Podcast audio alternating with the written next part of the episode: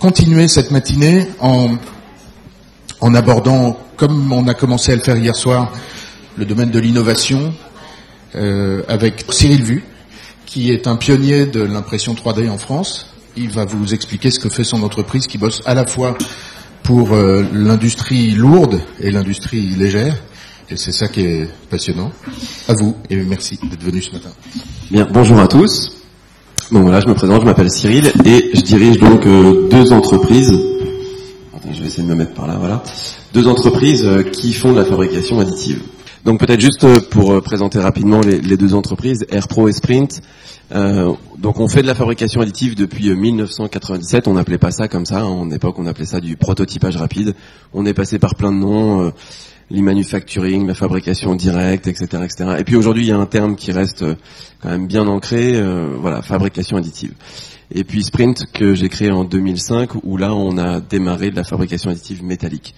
On est donc une cinquantaine de personnes. On a deux sites de production, un dans le nord de la France et puis un à côté de Paris, dans le Val d'Oise. Et puis on fait un chiffre d'affaires d'environ 8 millions d'euros. Voilà, mais euh, voilà, on va parler maintenant plus de, généralité autour de, l'impression 3D. Donc l'impression 3D, euh, le, le, principe de base, c'est qu'on prend de la matière et on l'ajoute juste là où on a besoin, couche par couche. Hein, c'est vraiment euh, le, principe de base. On entend souvent, ou on peut lire, on le voit à la télé, etc., que l'impression 3D, c'est une révolution, que c'est nouveau, que...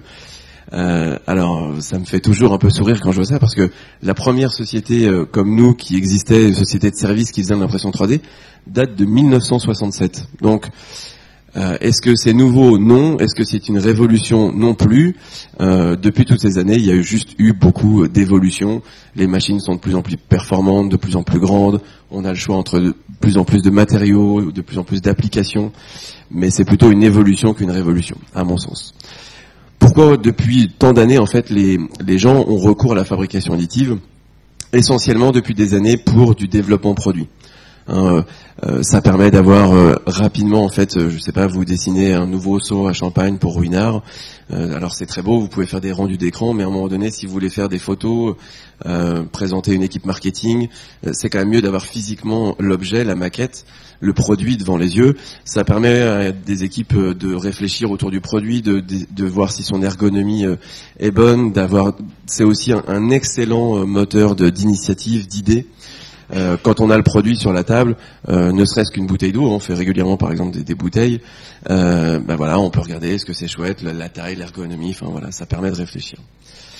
Euh, ça permet aussi d'avoir en fait euh, des produits qui sont plus tôt sur le marché. Hein, on va prendre des bonnes décisions plus rapidement. Et puis plus on va faire de prototypes, plus on va faire d'innovation, et plus on a l'assurance de mettre un produit sur le marché qui sera euh, euh, comment dire, d'abord qui peut fonctionner, qui va être, euh, qui va remporter un certain succès, et puis aussi euh, éviter le, le, les retours, comme on peut avoir souvent dans l'automobile où euh, voilà, ça ne fonctionne pas, rappel de parc. Euh, Qu'est-ce qu'on a entendu Ou pareil, je sais pas si vous avez entendu ça, Ikea là, qui rappelle 14 millions de meubles. Hein, bon voilà, ils auraient fait une phase de prototypage un peu plus importante, même s'ils disent qu'il faut le fixer, je sais pas quoi. Ils seraient peut-être rendu compte en faisant un peu plus de tests que ça peut causer des dommages irréversibles. J'ai pris un exemple automobile puisque euh, la fabrication additive est quand même depuis toujours très utilisée dans l'automobile. Vous, pour avoir quelques chiffres peut-être, donc euh, le développement du concept environ 3000 euros, euh, un peu d'ingénierie autour, et puis un proto, voilà, pour faire ce, prototype, on appelle ça un cache style, quand vous ouvrez le capot moteur, c'est ce que vous voyez. Hein, pour faire un proto comme ça, c'est entre 3 et 5 kilos. Une fois que ce proto il est validé, vous lancez les échantillons initiaux euh, et puis euh, le moule série et puis euh, 10 euros la pièce. Voilà, vous vendez un million de voitures, puis vous vous rendez compte que le cache style, je sais pas, le bouchon il va pas, le logo euh, il se casse la gueule, enfin ce que vous voulez, et vous rappelez le parc et vous rechangez toutes les pièces. Eh bien, vous dites que ça vous coûte tellement cher qu'il aurait peut-être fallu faire un peu plus d'itérations au départ euh, pour gagner de l'argent ensuite. Voilà. Euh, je vous disais aussi tout à l'heure donc pourquoi on a recours à la fabrication additive. Je vous ai donné quelques exemples sur tout ce qui est développement, conception. Mais il y a quelque chose peut-être d'un petit peu plus récent aujourd'hui qui concerne euh, la personnalisation. Donc on peut bien évidemment, et j'en parlerai dans un deuxième temps avec le design paramétrique, euh, dessiner, imaginer des objets euh, qui puissent euh, être ensuite fabriqués en additif qu'on pourrait faire difficilement autrement. Hein, C'est une, une, tendance aujourd'hui très forte. J'aime bien ce graphique-là, euh, c'est un graphe que j'ai trouvé sur Internet. Hein. Euh, en fait, qu'est-ce qu'il explique? Il explique que depuis tout temps, l'homme imagine, conçoit des produits, alors tout et n'importe quoi, hein, des, des moteurs, des trains, des lunettes, et que les outils qui sont à sa disposition pour fabriquer ce qu'il a pu imaginer sont assez fortement corrélés avec euh, la capacité d'imagination qu'il peut avoir. C'est plus tout à fait vrai depuis euh, la fin des années 2000 avec l'apparition euh, de logiciels de CAO très poussés, avec bien évidemment le développement de la fabrication additive. Vous prenez cette pièce là qu'on a dessinée chez nous, parce qu'on a une Sophie qui fait énormément de, design paramétrique chez AirPro. voilà, ça s'appelle un combattant. Cette pièce-là, vous la prenez en 3D, vous l'envoyez chez n'importe quel service bureau comme nous, euh, ils mettent ça dans la machine et le lendemain matin, la pièce sort, il n'y a aucun souci. Euh, par contre, pour dessiner ça, il y a deux, enfin moi j'y vois deux obstacles. Hein. Vous pouvez me mettre euh, dans une grotte avec un ordinateur et me fouetter pendant des semaines, j'arriverai jamais à le dessiner. Il faut d'abord un être créatif. Deux, il faut aussi imaginer une chose aussi complexe, et c'est là où c'est pas forcément évident, et, réussir à la dessiner. Hein, encore une fois, la fabriquer, c'est pas très compliqué, mais réussir à imaginer ça, c'est autre chose. Dans le domaine de la mode, hein, on voit par exemple chez euh, Le Sage, ils utilisent beaucoup euh, des, motifs de broderie qui, qui, commencent même à étudier en design paramétrique. Euh, l'idée, c'est que quelque part là, le champ des possibles, il est très ouvert. Et ce qui est presque plus compliqué, c'est voilà se remettre en question sur ce qui va être possible d'imaginer et de conceptualiser. Euh, ce graphe-là présente euh, dans les grandes lignes en fait les différents systèmes de fabrication additive qui existent. La première ligne, c'est les machines, ce qu'on appelle le dépôt de fil ABS. C'est souvent ce que vous voyez euh, à la télé ou dans les salons, voilà, des petites machines qui coûtent pas très cher et qui permettent d'empiler des couches de plastique les unes après les autres. Deuxième grande famille, les polyjets, c'est beaucoup, enfin c'est très connu sur des machines qui permettent de faire des multimatériaux et ce qu'on appelle aussi des matériaux numériques, c'est-à-dire que euh, les machines comme les Connex, par exemple, sont équipées de huit têtes différentes et on peut mélanger des matières différentes avec des duretés différentes, des couleurs différentes. Voilà, ça permet de faire ce qu'on appelle des matériaux numériques. La troisième famille, SLA, pardon, pour euh, stéréolithographie apparatus, euh, qui est le procédé le plus ancien de fabrication additive. Hein, donc c'est apparu avec euh, dans les années 60 avec l'apparition des lasers, des résines photopolymérisables. Euh, voilà, je vous montrerai une petite vidéo euh, sur le SLA tout à l'heure. Et puis enfin, dernière technique, SLS pour Selective Laser Sintering.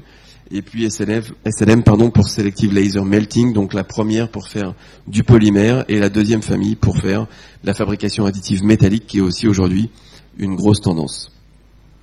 Voilà, bon, comment fonctionnent les machines de dépôt de fil ABS Vous avez peut-être déjà vu ça, hein, donc une buse au travers de laquelle on extrude un fil de plastique avec euh, des supports sur les machines un peu plus performantes où il y a deux têtes. Euh, je vous passe ça un petit peu rapidement. Voilà, encore une fois, c'est surtout connu parce que c'est des machines que vous pouvez acheter pour euh, quelques centaines d'euros et qui vous permettent de faire assez aisément des pièces imprimées. La stéréotographie, alors voilà, je vous passe un petit film, ça permet en même temps de, de voir un petit peu le process euh, complet. Euh, cette vidéo, on l'a réalisée pour Chanel. Euh, c'est un outil en fait, un petit peu de vulgarisation. C'était lors d'une conférence chez Chanel pour expliquer ce que c'est la fabrication additive et montrer que c'est pas non plus si simple que ça. Donc voilà, ils nous ont demandé de redessiner un camélia, ce qu'on a fait en CAO, et puis voilà avec quelques rendus, et puis derrière de le fabriquer. Donc première phase, il y a la phase euh, vraiment de conception, et puis la deuxième est une phase... Euh, ah, alors je suis désolé, ça bug un peu. Voilà, la phase qu'on voit là, c'est que ce camélia, une fois qu'il a été dessiné, pour le fabriquer, il y a quand même derrière une opération euh, avec un bureau des méthodes qui va reprendre le fichier 3D, le placer sur la machine, générer des supports, faire ce qu'on pourrait appeler une sorte de programmation. Et puis ensuite, vous avez donc la fabrication en elle-même, en stéréolithographie. Donc c'est des machines qui utilisent des résines photopolymérisables, c'est des bases de métacrylate chargées de photoinitiateurs qui réagissent en fait à une longueur d'onde particulière. Donc on a un laser qui vient en fait balayer la surface et qui polymérise en fait la pièce. Bon, je suis désolé, ça saccade un petit peu. Donc voilà, on a fabriqué, euh, je sais plus, une vingtaine de camélias. Pour faire ces, une vingtaine de camélias comme ça, ça coûte environ, alors ça coûte pardon, ça prend environ une, quinzaine d'heures. Hein, ça reste l'impression 3D. On verra si c'est quelque chose qui vous intéresse après ou pas. Vous pourrez éventuellement me poser des questions. Ça reste une technologie quand même assez chère. On, entend aujourd'hui parler de, beaucoup de, cas où on pourrait faire de la fabrication série. Alors ça existe. Hein. On fait nous des lunettes par exemple euh, en quantité comme ça, mais ça reste quand même des pièces qui au final ont un certain coût qu'on ne peut pas comparer avec des moyens de fabrication aujourd'hui traditionnels comme de l'injection plastique par exemple.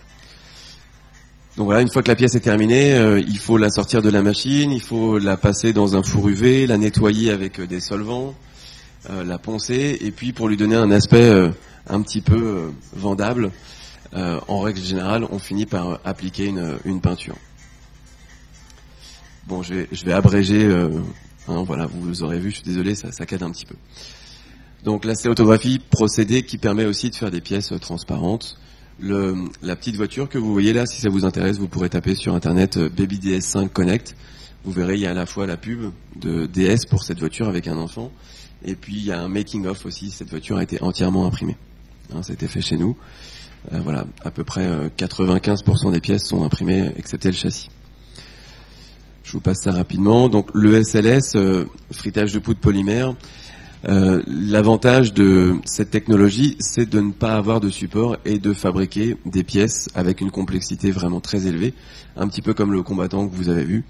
Je vous parlerai, euh, c'est les vitrines Hermès qu'on a fait il y a quelques temps. Je vous en parlerai un petit peu après quand je vous parlerai du design paramétrique.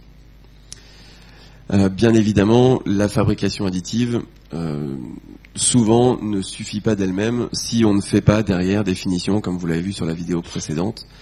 Euh, c'est assez souvent, on est assez souvent pardon heurté à des critiques où on nous dit, ben, voilà, les, pièces sont bien, mais euh, en termes de finition, c'est rugueux, c'est poreux, ça vieillit mal. Donc souvent les post-traitements, on en parle peu, mais sont primordiaux. Je vous parlais des lunettes qu'on fabrique là. Euh, derrière, on fait de la tribofinition, donc on met les pièces dans une machine avec des galets pour euh, finir par euh, les rendre lisses, hein, et sans ça coûte trop cher. Et puis derrière, on plonge les pièces dans des solutions alcooliques et en température pour en surface faire un traitement et leur donner de la coloration. c'est plus résistant qu'une peinture, mais sinon c'est directement sorti de machine comme ça. C'est souvent assez invendable pour des applications, j'entends euh, bien évidemment plus série, euh, plus euh, client final, etc. on peut aussi, sur des pièces issues de la fabrication additive, faire des traitements, ce qu'on appelle du metal coating ou du l'électrodéposition ou encore la galvanoplastie. Hein, tout ça, c'est des termes qui signifient la même chose. On plonge en fait les pièces dans des bains pour faire un vrai dépôt métallique dessus. C'est assez utilisé notamment voilà dans le domaine du luxe. On a fait il y a pas très longtemps euh, sur le PSG, on a fait euh, euh, sur les sur aux Champs Élysées pardon, on a fait la boutique du PSG et puis je crois aussi boutique Nike où il y avait des robots avec des têtes très très particulières qui étaient faites en additif et sur lesquels on a fait des, finitions comme ça métal chromé. La coulée solide, alors moulage silicone, c'est une technologie dont on parle assez rarement, euh, qui n'est pas une technologie de fabrication additive. On utilise au départ euh, bien souvent la stéréolithographie pour fabriquer un maître modèle, et ensuite on fabrique des moules. Ça permet de fabriquer donc des pièces en petite série euh, avec des qualités vraiment très très abouties. Là, on a des pièces plastiques qui peuvent être colorées, transparentes, teintées dans la masse. on verra, je, je, vous représenterai les vitrines Hermès tout à l'heure il y avait des partitions de, musique euh, qui étaient dans les vitrines. Il y en a eu, je sais pas, 600 à faire, je crois, mais euh, dans les 600, il devait y avoir six références différentes. C'était des pièces trop simples pour être faites en additif, ça aurait été trop cher. La solution euh, un peu ancienne, mais qui fonctionne bien de moulage silicone, est une technique qui permet aussi de faire de la fabrication petite série, avec de la personnalisation par exemple. Donc je vous parlais de fabrication métallique. Euh, un autre procédé encore euh, très utilisé. Alors peut-être un petit peu moins euh, dans la mode, mais ça commence quand même à être utilisé dans la euh, dans tout ce qui est montre, lunetterie. On commence à pouvoir aussi fabriquer des bijoux hein, directement en or, 18 carats. Il y a des machines qui existent. EOS par exemple, qui est le leader, un leader allemand de la fabrication de machines métal, propose ce genre de machine. Donc là, vous avez une vidéo qui vous montre comment ça fonctionne. Donc euh, toujours même principe, hein, on dépose une couche de poudre Et puis vous avez des lasers qui cette fois-ci ne viennent pas euh, polymériser, mais plutôt fusionner. Ça ressemble à de la soudure même. Hein, les lasers viennent euh, fondre le métal. Donc on est à plusieurs milliers de degrés localement. Et ça permet ainsi de transformer euh, couche par couche des matériaux nobles, comme je vous le disais, l'or, le titane, l'aluminium. Donc voilà, on peut imaginer là encore une fois, bien évidemment, plein d'applications possibles. L'aéronautique, euh, a bien compris depuis déjà de nombreuses années que c'était un outil extraordinaire pour fabriquer des pièces en petite série avec forte valeur ajoutée. Donc voilà, le, là on a vu une couche se fabriquer, le plateau est, est descendu, les couches sont assez fines, 30 hein, microns, et puis ensuite euh, euh, la couche suivante recommence. Voilà, vous avez à gauche l'exemple d'un pommeau de vitesse, voilà, qui pourrait être mis dans une voiture, et puis des pièces aéronautiques sur le côté. Euh, bon, je vous passe les avantages et les inconvénients. Alors voilà, je, je vous ai parlé donc là assez brièvement de fabrication additive et je voulais euh, peut-être euh, insister un petit peu plus sur un domaine de qui est connexe en fait pour moi à la fabrication additive qui s'appelle le design paramétrique. Donc je ne sais pas si vous avez déjà entendu parler de ça vu ça dans vos formations. Aujourd'hui, les gens qui font de la conception font de la conception avec des outils standards des logiciels CAO classiques comme, je sais pas, SolidWorks, euh, Alias, Rhino, Katia. Je sais pas si vous avez déjà euh, vu ou entendu parler ou peut-être même utilisé ces logiciels. Euh, il présente une limite assez forte, c'est que vous êtes devant donc un outil euh, sur lequel vous avez des tiroirs, vous pouvez utiliser des sphères, des carrés, des ronds, enfin ce que vous voulez, des courbes, des lignes. Euh, mais voilà, vous êtes devant une machine qui vous limite déjà un peu par son mode de fonctionnement. Le design paramétrique euh, existe depuis 2007-2008 euh, à peu près, je crois. Euh, enfin, en tout cas avec le développement d'un plugin qui s'appelle Gracehopper, je ne sais pas si ça vous parle aussi, qui est un plugin de Rhino et qui, qui en fait fait le constat de dire voilà, je ne vais pas utiliser des fonctions connues, mais je suis plutôt devant un outil qui me permet de faire absolument tout et n'importe quoi, puisque il suffit d'inventer ou d'avoir l'imagination ou d'utiliser des données externes euh, pour euh, démarrer ma création. Euh, alors vous avez en fait voilà un exemple assez basique, un petit soft qui tourne sur sur internet, qui utilise déjà en fait ce, ce, principe de design paramétrique avec une limitation assez forte, c'est que on part d'objets déjà existants et ensuite, assez simplement, en jouant sur des paramètres, on fait complètement évoluer les formes. Vous avez même, euh, alors ce qui est intéressant, c'est que du coup, vous avez même en fonction des, modifications qui se font, vous avez même le prix hein, de la pièce qui apparaît euh, directement. Donc, un exemple assez simple de le design paramétrique, c'est quoi? Je crée, j'imagine une forme, je la programme, je la code, peu importe, et ensuite je fais évoluer quelques paramètres pour instantanément faire changer mon design. Voilà, encore une fois, là, l'intérêt de cet exercice, c'est qu'on reste autour d'un objet assez simple, et puis n'importe qui peut faire des modifications. Euh, quand vous utilisez vraiment un plugin comme, euh, comme Gracehopper, là, vous n'avez pas de limitation. Vous partez de n'importe quoi. Alors, on a parlé d'artistes tout à l'heure, je crois que, et, même Audrey Byrne avait, a été cité. Euh, donc ça tombe bien, oui, j'ai pas fait exprès, mais j'ai remis la même actrice. Euh, l'idée là, c'est que vous avez des choses aussi différentes qu'une formule mathématique assez complexe d'une cellule de Voronoi.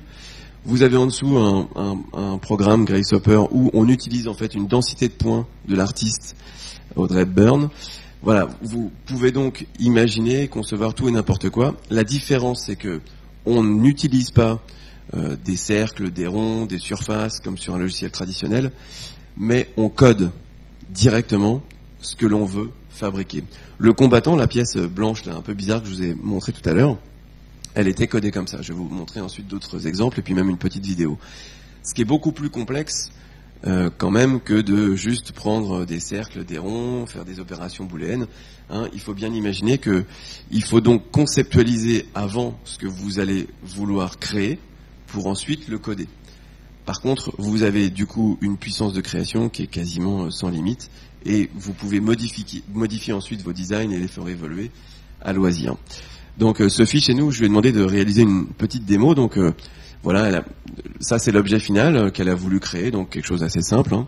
Elle a, qu'est-ce qu'elle a fait? Elle a pris deux volume simple, alors on n'est pas obligé, mais pour l'exemple, c'est ce qu'elle a choisi de faire, un cube, elle, elle dit à ce cube que c'est un domaine, dans ce domaine, elle, ajoute des points, et puis ensuite, elle prend la sphère, et puisque je vous expliquais que le design paramétrique, ça permet aussi d'utiliser des données externes, euh, elle dit, voilà, bah, cette sphère, c'est mon environnement extérieur, et je veux que mon design interagisse avec cette sphère.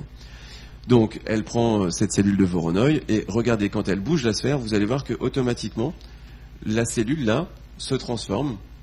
Alors, si la, voilà, bon, la vidéo a un petit décalage, mais euh, mais vous voyez que les cellules sont modifiées en temps réel. Donc, elle a créé ça. Alors, je ne sais pas euh, où elle a été chercher ça. Bon, c'était l'idée, c'était didactique, mais vous pouvez absolument imaginer n'importe quoi. Donc, on bouge la sphère, ça modifie la cellule, mais vous pouvez aussi jouer sur les paramètres. Et encore une fois, ça permet de changer le design. Non, c'est pas forcément de fusionner les deux formes, c'est de dire voilà, j'ai un design, mon espèce de cube là, un peu, un peu tarabiscoté, et euh, je prends un événement extérieur, donc ça peut être une, je sais pas, une densité de population, la crue de la Seine, et je veux que, en fonction de ces événements extérieurs, mon design interagisse avec ça. Là, pour le côté euh, assez simple, elle a pris une sphère qu'elle a mis à côté, et quand elle bouge la sphère, ça modifie le design. Il y a, si vous ne faites pas de design paramétrique, vous ne trouverez aucun logiciel qui permet de faire ça. Euh, on a fait par exemple, alors il y a pas mal de connexions entre DS et euh, la mode. Hein. une de leurs anciens, un de leurs anciens concept cars qui s'appelait Divine a été entièrement habillé par euh, le Sage. là, c'est le dernier concept car qui a été présenté à, Genève. Le, la calandre, donc c'est aussi euh, nous qui avons dessiné la calandre, a été fait en design paramétrique, ce qui est nouveau. Hein, euh, DS n'avait jamais fait ça. On, leur a, euh, on a bossé pour eux pendant plusieurs mois pour leur dessiner tout un tas d'objets, et on a même fini par leur faire de la formation hein, sur le design paramétrique, puisque c'est encore une fois une manière complètement différente d'aborder les phases de conception, où vous vous imaginez donc elle a imaginé cette grille, mais ensuite vous êtes capable assez facilement de, à partir d'un design que vous avez codé, euh, de faire des centaines de versions différentes dans un délai euh, très court.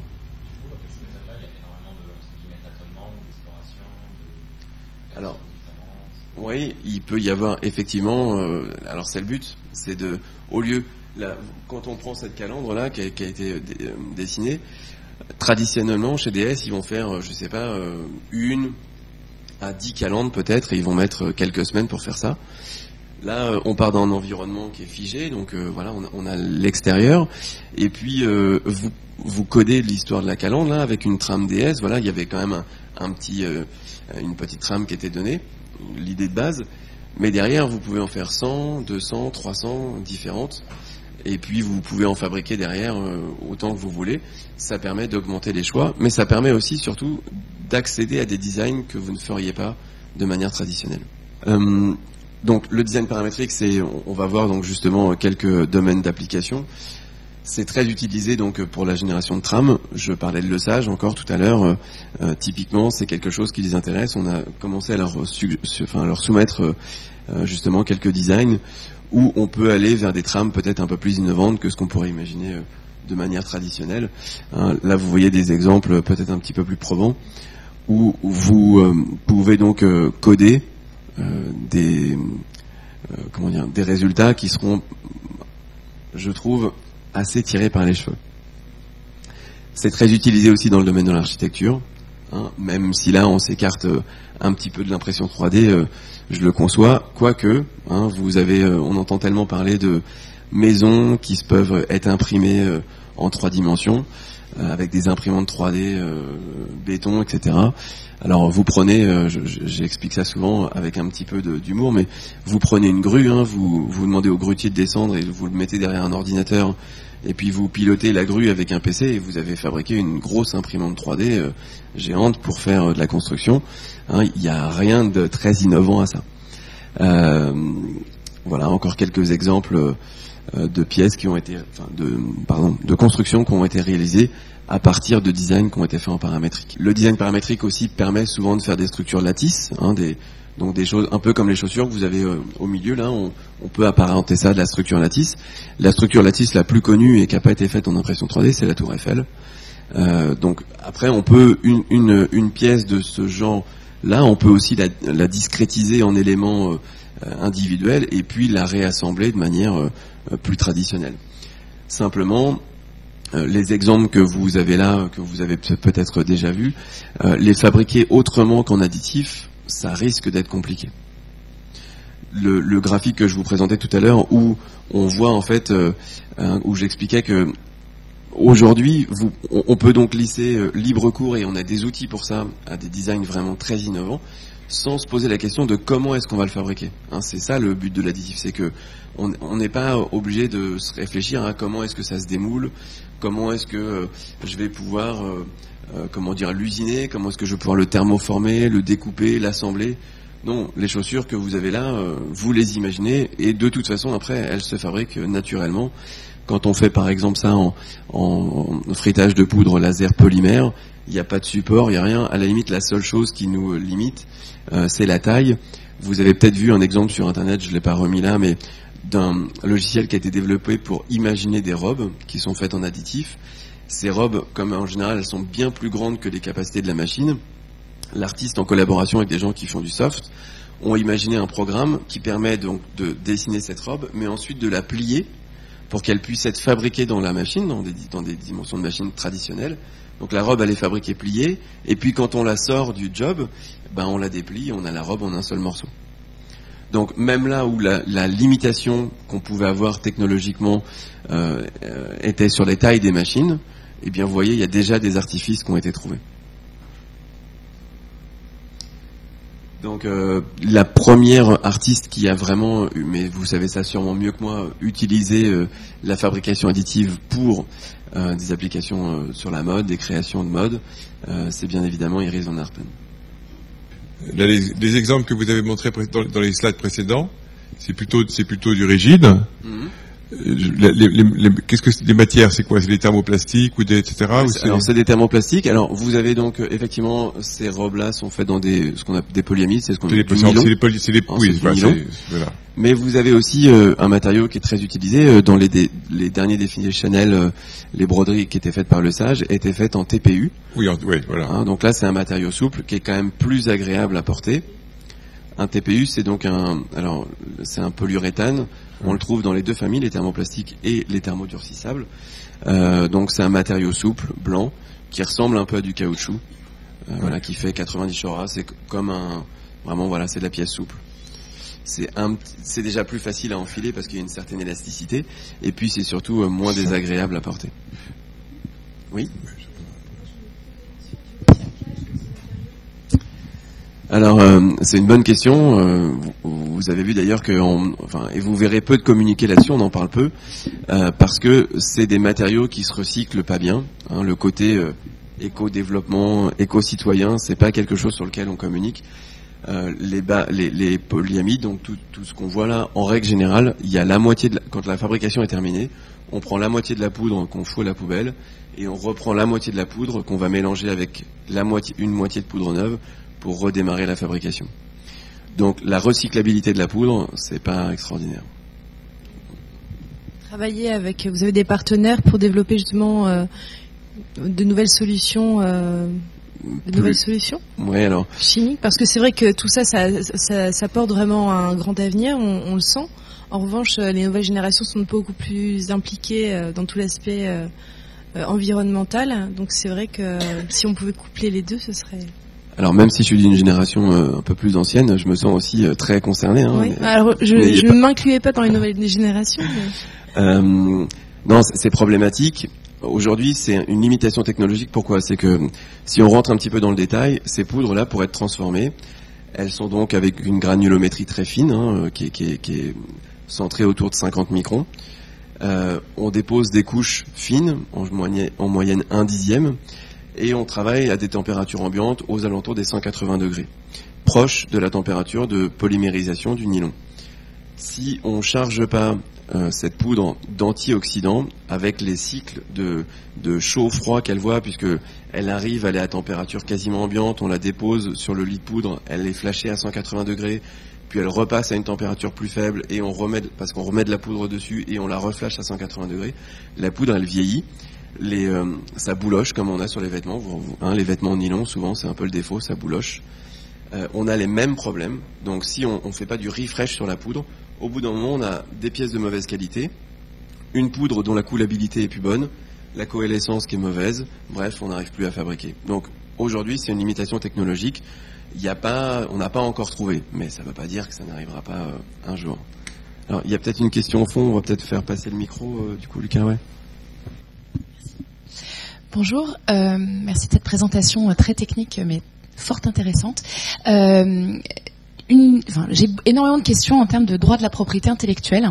et quand on parle d'impression 3D ou, de fabrication additive, comme vous dites eh bien, il y a plein de questions juridiques qui se posent et notamment les questions de propriété intellectuelle. Euh, qu'est-ce que euh, qu'est-ce que vous qu'est-ce que vous répondez ou alors comment est-ce que vous réagissez ou quels sont un peu vos arguments euh, pour en réponse à ceux qui disent que bah, finalement toutes ces questions là est-ce que c'est pas par exemple dans les applications dans la mode c'est pas ce qui risque dans la, pardon l'industrie de la mode ça risque d'arriver l'équivalent de ce qui est arrivé dans l'industrie notamment de la musique plus en fait à chaque fois qu'il y a des nouvelles technologies qui permettent de copier en grande série euh, et de façon euh, euh, proche de la perfection un produit original, est-ce que ça c'est pas la fin d'une de la créativité finalement? Et donc parce que c'est déjà énormément utilisé dans l'industrie de la contrefaçon, et je parle bien d'industrie de la contrefaçon dans un certain nombre de pays, notamment d'Asie, les imprimantes 3D sont utilisées et fabriquent en effet peut-être pour l'instant des copies moins belle que, l'original, mais euh, proche de la perfection.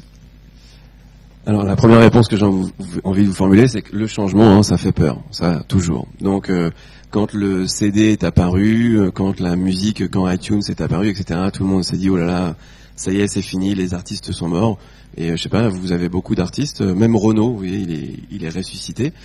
non, je pense qu'il faut pas avoir peur. Alors des problèmes, ça va en créer, c'est sûr mais il faut aborder le changement avec objectivité. Euh, alors en Chine, d'abord, ce qu'il faut savoir, c'est qu'aujourd'hui, de la fabrication série euh, avec des imprimantes 3D, ça marche pas vraiment. Hein. Ça marche un peu pour l'aéronautique, euh, mais si vous voulez, alors, je sais pas, donc, prenons les vitrines Hermès. Prenons, euh, je sais pas, le, le, bon, le portail, c'est peut-être un petit peu, voilà. Admettons que vous voulez vendre en même temps que la selle, vous voulez vendre le banc le prix de fabrication du banc en additif, euh, je sais pas, le banc là il vaut 2000 euros à peu près. Euh, fabriquer ça en série, euh, ça fonctionne pas. La matière première coûte très cher, les machines coûtent très cher. donc les gens copient avec la fabrication additive en grande série, pas tout de suite. Déjà nous on n'y arrive pas, alors je vois pas trop comment les autres le feraient. le, le, vrai problème, c'est peut-être celui que vous avez plus exposé au début, au début de votre de votre question, c'est que si on prend euh, le banc, là encore une fois, pour prendre un exemple, le fichier 3D, on, peut soit le récupérer, ça peut être du vol, ça peut être ce qu'on veut, il peut être mis à disposition par le fabricant. Hein, si on prend, admettons dans la mode, vous, je sais pas, des rues développent un nouveau bijou et puis le met en ligne, vous pouvez l'acheter et donc vous pouvez le refabriquer autant que vous voulez. Euh, vous pouvez faire des pièces de rechange assez facilement. On peut, il y a Boulanger qui a mis un site en ligne où vous pouvez donc refaire la roulette de votre euh, chariot dans la vaisselle, etc. Voilà. Comment est-ce qu'on fait après pour que, une fois que ce fichier il a été vendu une fois, ben, vous pouvez euh, le mettre à disposition de tout le monde, tout le monde peut le réutiliser. Et ensuite, il y a un autre point plus problématique, c'est que alors je parle de la roulette du lave-vaisselle, ça c'est pas très dangereux, mais imaginons que vous refassiez la pédale de frein de votre voiture. Donc euh, Renault vous met en libre accès la pédale de frein, vous achetez le fichier, imaginons qu'on a déjà progressé et que dans le fichier, il y a un encodage qui permet de le fabriquer une seule fois. Euh, il faudrait imaginer aussi que ce fichier puisse être fabriqué une seule fois, mais sur une seule typologie de machine, celle qui a été qualifiée, avec un matériau qualifié, parce que sinon, euh, la pédale de frein, vous appuyez dessus dix fois et la onzième fois, elle casse. Mais imaginons que vous arriviez à craquer ça et que le gars il va dans le Fab Lab du coin et au lieu de le faire en aluminium euh, chez nous par exemple, il le fait en ABS euh, chez Tartampion et que euh, bah, la onzième fois il appuie, il crée un accident et qu'il y a un accident grave. De qui vient la responsabilité? Hein, Voilà. Donc effectivement, alors il y a déjà pas mal d'avocats qui réfléchissent, les gens du soft réfléchissent aussi. ça va à l'avenir poser plein de questions, même des problèmes éthiques.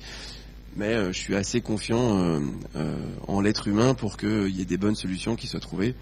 Et je trouve que la musique, si on puisque vous avez fait le parallèle, est un bon exemple. Aujourd'hui, même s'il y a des un peu de travers, ça marche plutôt euh, pas mal. Voilà. Bon, il y aura, mais ce sera plus compliqué, hein, bien évidemment. Euh, voilà, Hermès, je vous en ai parlé au début. On a fait donc euh, toutes les vitrines Hermès du monde entier et tout était fait en fabrication additive. Les exemples que vous avez là aussi sont faits en additif. Avec en bas, vous voyez donc le sac qui est produit brut machine et puis ensuite sur lequel on a fait un traitement métallique pour lui donner un petit côté plus fini, un peu plus noble. Idem pour, euh, pour cette panthère. Euh, beaucoup d'utilisation aussi euh, en termes d'exosquelette.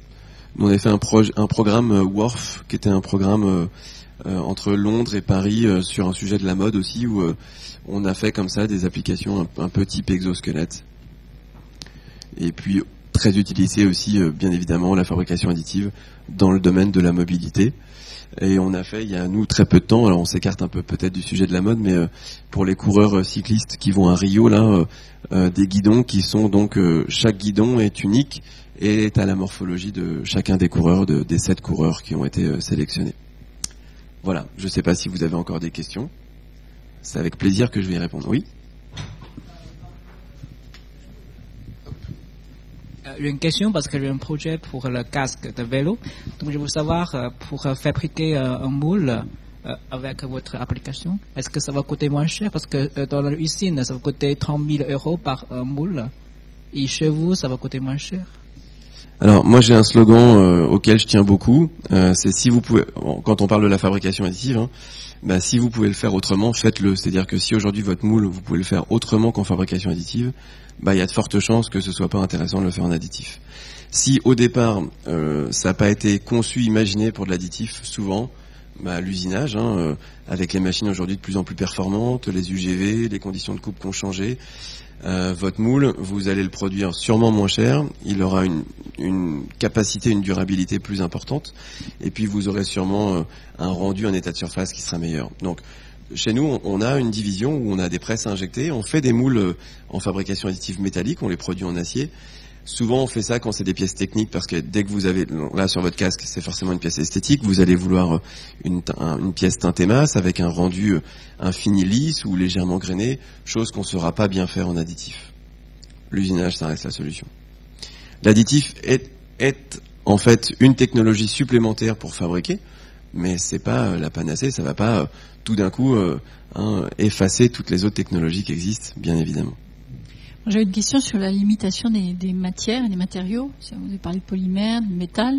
Est-ce qu'il y a, euh, enfin, ça rejoint ce que tu disais Pascal, mais sur le, nos métiers, il y a beaucoup de souple, euh, ou même le cuir déjà. Est-ce que, est-ce qu'il y a des choses On a vu à Vivatech un stand où ils avaient donné l'impression qu'ils pouvaient un peu tout faire. Pollen, ouais. Voilà. Donc, qu'est-ce que vous en pensez? Qu'est-ce que vous pouvez nous dire là-dessus? Alors, de, de je dirais que depuis euh, tant d'années que la fabrication additive existe, les machines ont un peu progressé, mais c'est surtout sur les matériaux qu'il y a du développement, parce que je pense que c'est là où euh, on va avoir vraiment, plus on aura de matériaux différents et plus on aura d'applications différentes, bien évidemment.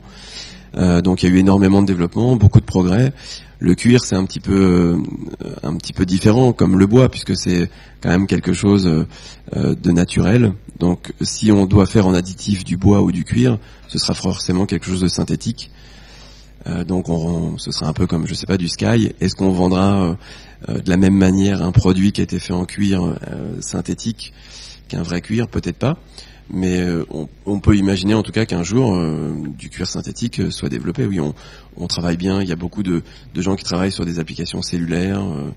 Euh, donc oui, pourquoi pas. Et en textile En textile, il n'y a rien là encore En textile, pour l'instant, il n'y a pas grand-chose, mais là aussi, je pense qu'il y a des choses qui vont se développer, c'est à peu près sûr. On le fait bien aussi avec la nourriture, euh, donc pourquoi pas le textile je, je, voudrais faire une remarque et une question. D'abord, je vais faire de la publicité pour deux choses, parce que par rapport à la question qui a été posée sur la propriété intellectuelle, je, je, je renvoie à un rapport et, euh, dont il se trouve que je suis co-auteur parce que j'avais ayant écrit ça et dirigé ça quand j'étais à la Chambre de commerce et d'industrie Paris de France et que Cyril connaît bien parce que quand on a fait la, on a eu le plaisir de l'écouter quand on a lancé ce, ce, ce, rapport. Il y a un chapitre dédié notamment donc aux questions de supply chain, et un chapitre sur les, sur les enjeux de propriété intellectuelle. Et puis je vais faire aussi la publicité pour deux euh, mémoires d'étudiants de l'IFM de cette année, qui portent sur l'application de la fabrication additive et l'impression 3D dans la mode. Je sais pas si elles sont là, Aude Laval. Aude, Aude, alors je ne devrais pas dire du, du bien de son mémoire parce qu'il n'a pas encore été soutenu, mais c'est un très bon travail. Et puis Corinne Brandt également, je n'ai pas encore vu le travail, mais ce sera sûrement très bien également. Moi j'ai une question sur la sur la euh, sur les sur la manière dont vous percevez euh, tout ce qui gravite autour de modèles de modèles de type local motors. C'est, parce que vous avez imprimé une voiture, donc il y a cette histoire de voiture qu'ils ont imprimée à partir de 2014 et qui et qui roule. Et ce que je trouve très intéressant dans cette histoire, bon, il y a beaucoup moins de composants, c'est un autre processus, c'est pas le type de choses, etc. Euh, mais c'est la, la, la, la communauté euh, incroyable de, de dizaines de milliers de personnes, ils sont 120 ou 130, mais de dizaines de milliers de personnes, d'experts et de techniciens qui travaillent en open source pour faire progresser les choses. Vous, toute cette logique de communauté open source, est-ce que c'est, est-ce que vous, vous, la, vous la vivez comme quelque chose de, de, de, fort ou finalement un peu surestimé par les médias et par la pub de Local Motors Bah, nous directement chez AirPro, on est moins concernés par ça. Euh, bon, il y a quand même souvent du buzz hein, autour de tout ça parce que la voiture là, bon bah c'est super, c'est génial. L'open source, ça existe depuis longtemps. euh, euh, nombre de personnes, les communautés dans le monde qui bossent ensemble, c'est ça Ouais, Linux, euh, je n'ai pas la quantité de personnes qui bossent sur Linux depuis, euh, je sais pas, 30 ans peut-être, mais ça doit être phénoménal. Euh, le seul problème de cette voiture-là, c'est qu'elle n'est pas homologable. hein. Elle peut rouler comme ça pour faire plaisir, mais euh, mais vous pourrez pas l'avoir sur la route, c'est pas possible. Aujourd'hui, avec tout ce qui est demandé euh, en termes de pollution, de sécurité, et c'est un bien. euh, bon, c'est- un bel exercice, mais pour l'instant, c'est pas très, euh, c'est pas très sérieux. Euh, et puis, je sais pas, il y a Airbus aussi qui a présenté une, moto hein, euh, qui est fait en plusieurs parties avec des soudures qui sont pas très jolies. Euh, 60 000 euros la petite moto électrique. C'est des composants de VTT. La fourche, c'est une fourche de VTT. Les freins à disque, c'est des freins à disque de VTT. Voilà, c'est sympa, ça fait le buzz. Euh, bon, mais pas, plus. Euh, les petits Fab Labs, c'est une réalité, ça existe, euh, on peut les utiliser mais je suis pas enfin voilà je, vois pas là vraiment de, de de choses très révolutionnaires nous on a on a un exemple par exemple on, enfin on travaille pour une grande maison parisienne de cosmétiques où on est challengé euh, donc on a une, cellule où on fait de la R&D on nous demande de fabriquer 900 000 pièces par mois euh, en additif c'est un exercice qui a jamais été fait euh, voilà, quand bon bah là c'est un exemple, il y en aura d'autres. Quand on commencera à avoir comme ça des pièces vraiment en série qui seront faites en additif, c'est forcément pour l'instant à cause des coûts des petites pièces. Euh, je pense que là on commencera à rentrer dans des dimensions un petit peu différentes où la fabrication additive sortira des sentiers battus de des pièces toutes petites séries ou des pièces euh, à diffusion vraiment très limitée.